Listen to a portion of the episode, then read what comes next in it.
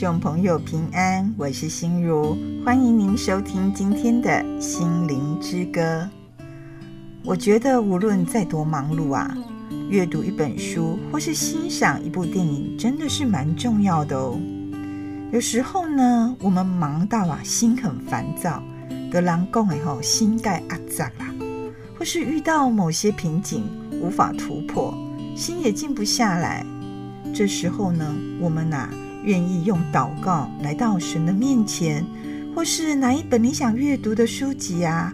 边阅读呢，边听你喜欢的音乐，看一部电影，吃点自己喜欢的零食，这都可以让自己放慢脚步，心灵沉淀一下，而且呢，可以思想上帝的话语。所以，懂得如何让自己安静下来是很重要的。今天呢，我就为亲爱的听众朋友呢，介绍一本书和一部电影，希望透过我的介绍啊。你也可以把这一本书和这部电影哦，放在你想阅读或是观赏的名单中。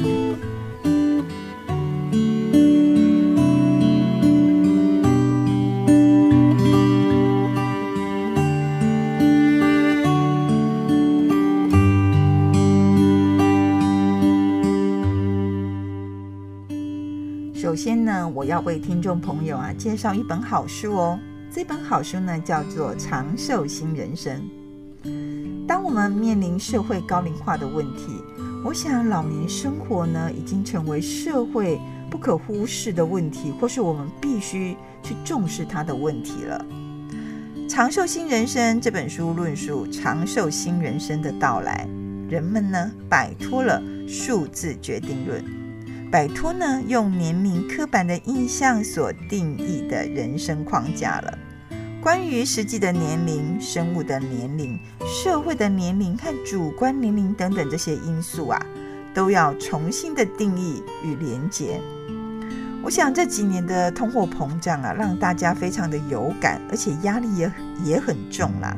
那通货膨胀的概念哦，也在年龄上出现了。相较于实际的年龄，现在老年人的身体年龄哦，显得是越来越年轻了。我想，这跟我们的医疗越来越进步，或是大家越来越重视养生都有关系啦。增加一岁的变老程度也减少了。变老的意义哦，具有多重的解读。它不再说只是单一的面貌，说老去就老去了。年纪呢，具有它的可塑性，而且年龄哦，具有它的多样性。《长寿新人生》这本书的作者呢，是伦敦商学院的教授琳达·葛瑞腾和安德鲁·史考特。他们从经济学以及心理学专业的角度呢，探讨长寿高龄的人生。作者啊，也引用许多的文献啊文献资料。这些文献资料有提到哦，他说人类老化的方式其实只有。四分之一哦，是受到基因的决定。哎，这让我蛮惊讶的哎，因为以前我总是想说，我们人类的老化跟我们的基因有相当大的关系，因为就渐渐的老化，所以器官也老化了，各方面都老化了啊，下面毛被龙造出来好像他说这个只有四分之一的影响而已。也就是说啊，生日蛋糕上的蜡烛的数量。不会决定你在每个年纪的行为。年纪呢，其实具有它的弹性空间，而且它的可塑性也很大啦。而且哦，他也讲到说啊，你现在从事的行为，其实已经连接到你的未来，也会影响你的未来，不管是你的健康啦、理财啦、兴趣或生活方式等等。也就是哈，重复回归的影响，你对于老化的主观感受部分会影响你如何建构年纪的可塑性。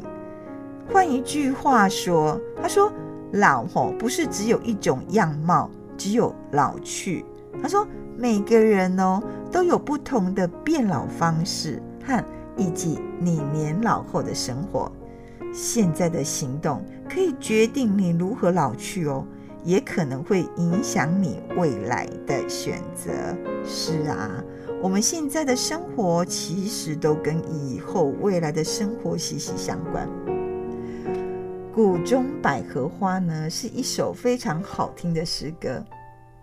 愿我们呢，无论身处在何种环境啊，或是在哪一种年龄啊，甚至哪些阶段呢，真的都能像谷中百合花般的圣洁清新。一起来欣赏这一首好听的诗歌《谷中百合花》。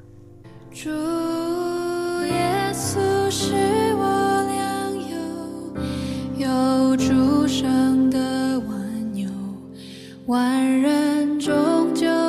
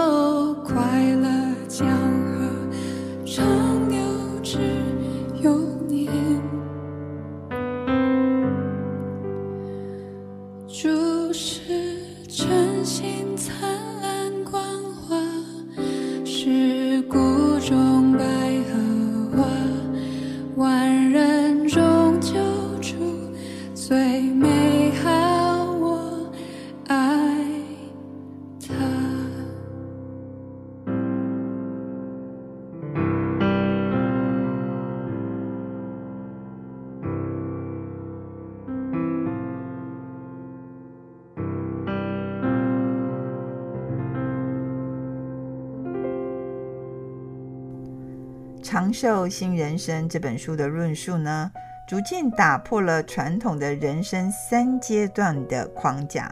哪三个阶段呢？就是教育、工作和退休。未来对于工作或是休闲哦，生活价值的重新定义与它的设定呢，不仅是时间分配的问题，也影响了工作的形态。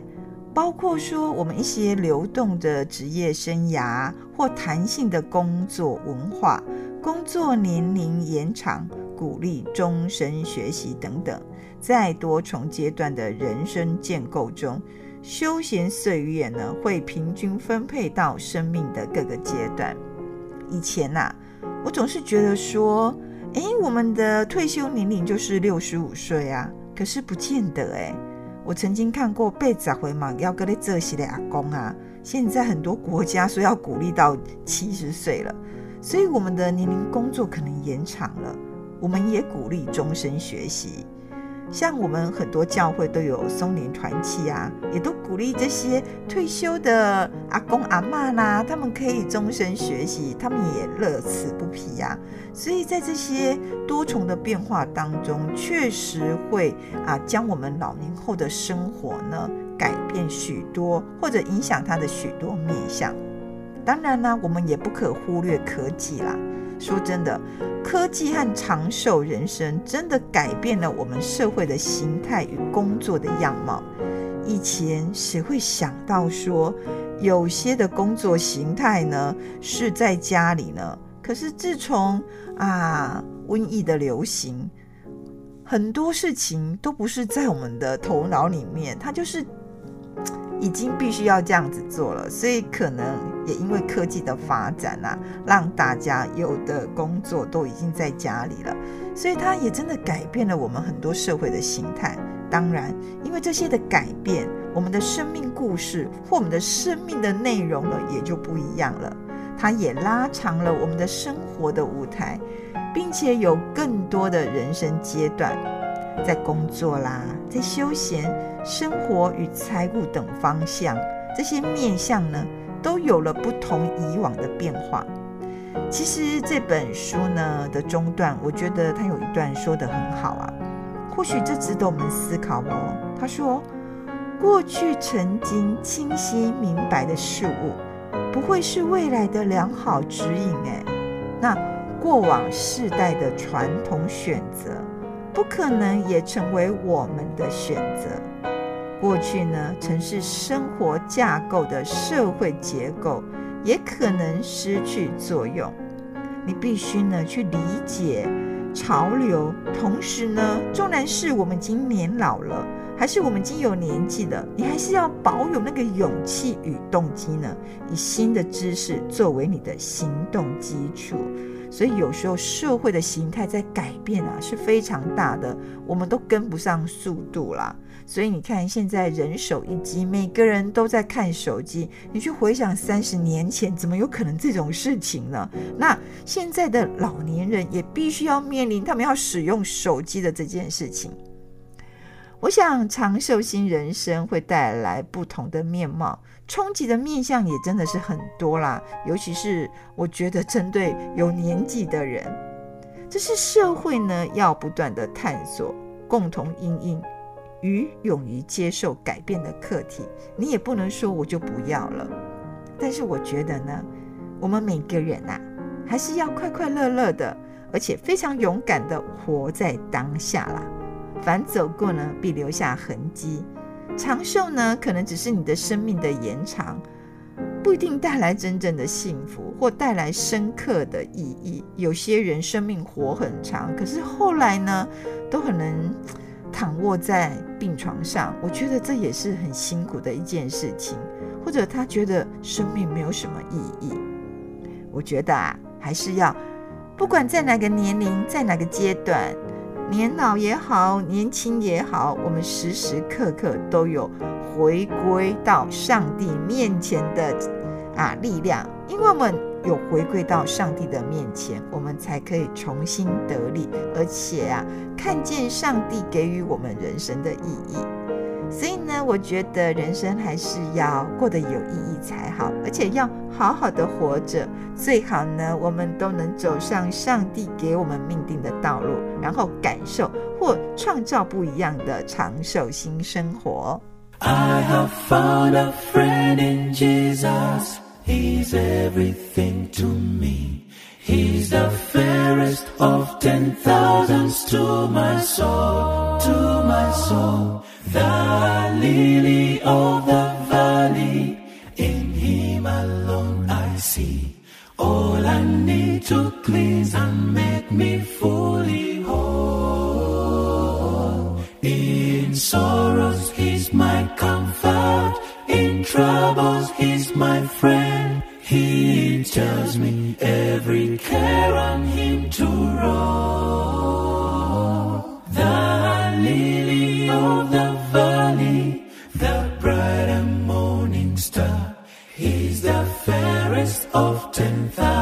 To my soul. He will never, never leave me, nor yet forsake me here. While I live by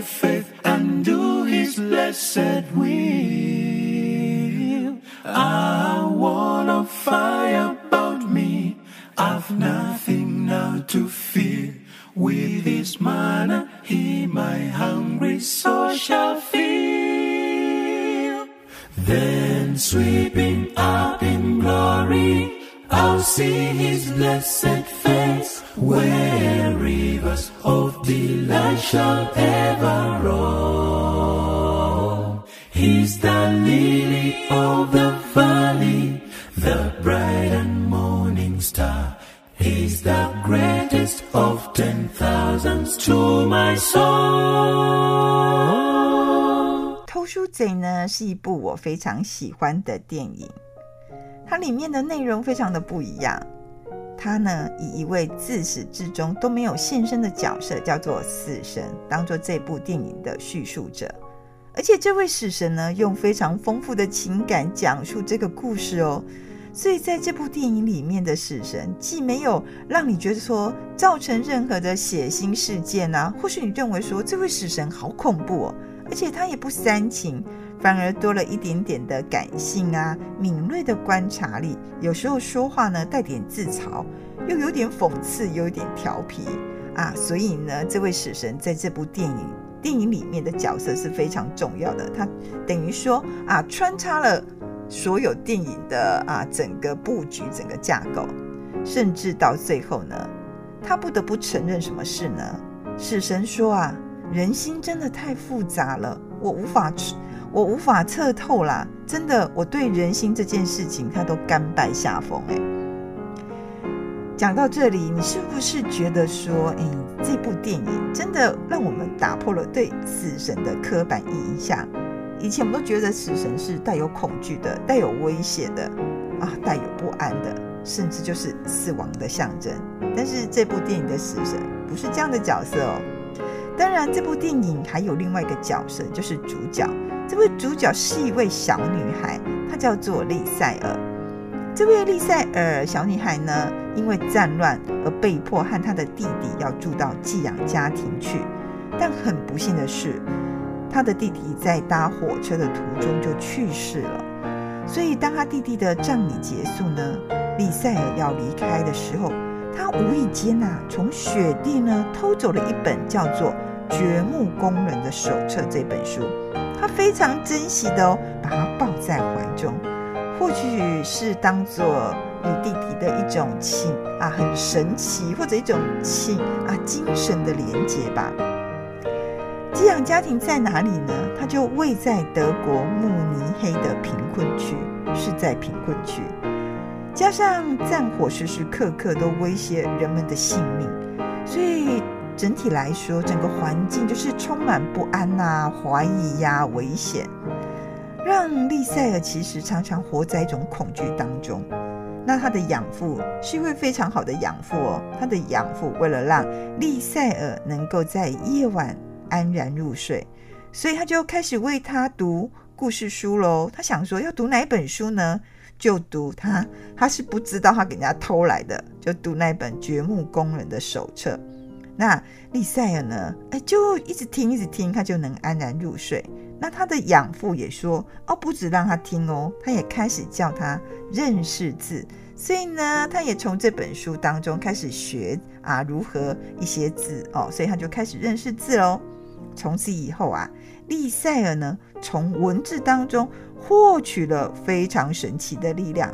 纵使在很艰苦的环境生活当中，在很多困难当中，他可以吃不饱、穿不暖，但他却发现书里，他发现啊，这个书呢，比食物更加的珍贵啊，所以他非常享受，也徜徉在奇妙的文字世界里。有书的陪伴，他觉得什么都可以解决，他足以度过环境的艰难。那丽赛尔呢，也从这里开始冒险。你会觉得说，冒险什么事啊？因为他的养父家中呢，藏了一位犹太人，叫做麦克斯。因为他已经身体非常的虚弱，这个丽赛尔觉得说，我是不是应该帮他做一点什么事呢？所以呢，他就跑去。镇长夫人家的图书馆偷书，他把书偷来，然后为麦克斯啊朗读书中的故事。他希望说呢，让他在生命非常衰微的时候，可以得到精神的慰藉。那很神奇的事就发生了哦。他慢慢的读故事当中呢，麦克斯啊，真的渐渐的意识就清醒过来。最后呢，身体也得到恢复，所以呀，这是一件非常神奇的事。那战争难免就是要空袭，空袭的时候，大家都要躲到防空洞。当大家躲到防空洞当中，乌漆嘛黑，丽赛都可以感觉到，在防空洞的时候呢，很多人都非常的恐惧，也有不安的心情。他想说。那我不如就说故事来给这些躲在防空洞的邻居啊，或一些陌生人听。那也是一件很神奇的事。当他在说这些故事的时候，大家呢渐渐恐惧的心情就渐渐怎么样？哎，开始减少了，而且不安的心也开始安稳。所以这是很神奇的事啊。从丽赛尔的身上，你可以看见因因为阅读文字而散发出不可思议的生命力。他这个不可思议的生命力呢，让世神呢都感到无比的惊讶。我们曾经感受过文字的力量吗？文字真的带有令人想不到的力量吗？其实诗歌也同样带给我们安慰，给予我们不不凡的力量。现在呢，我们就一起来欣赏《你扶持我》日语诗歌版。纵然是一首诗歌的创作，其实在不同的语言当中，我们一样看见它散发他的力量。一起来欣赏这首日语版的你扶持我。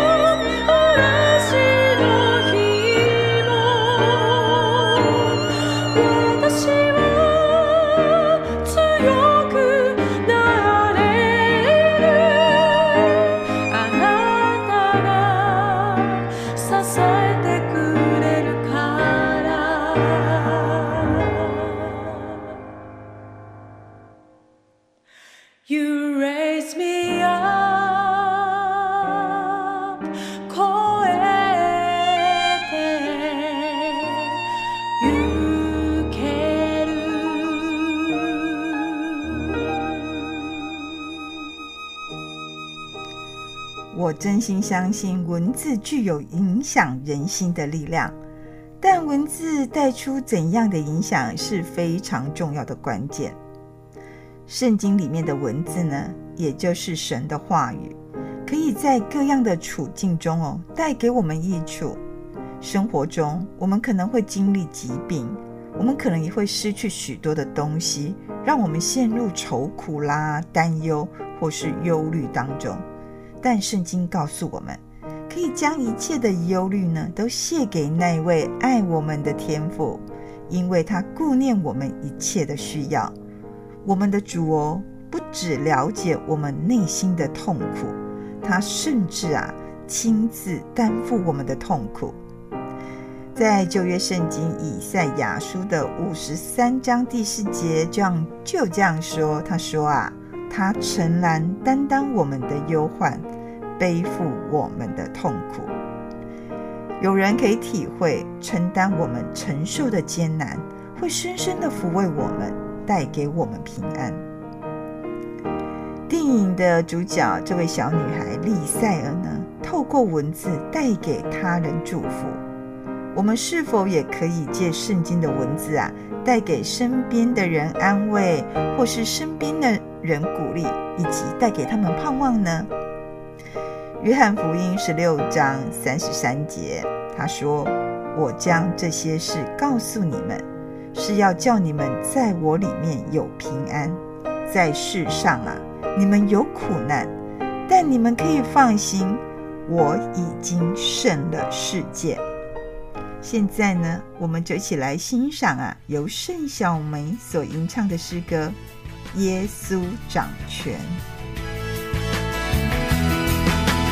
洪水泛滥的时候，耶稣掌权；四面受敌的时候，耶稣掌权。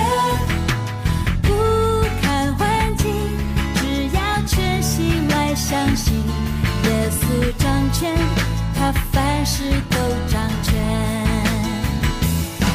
亲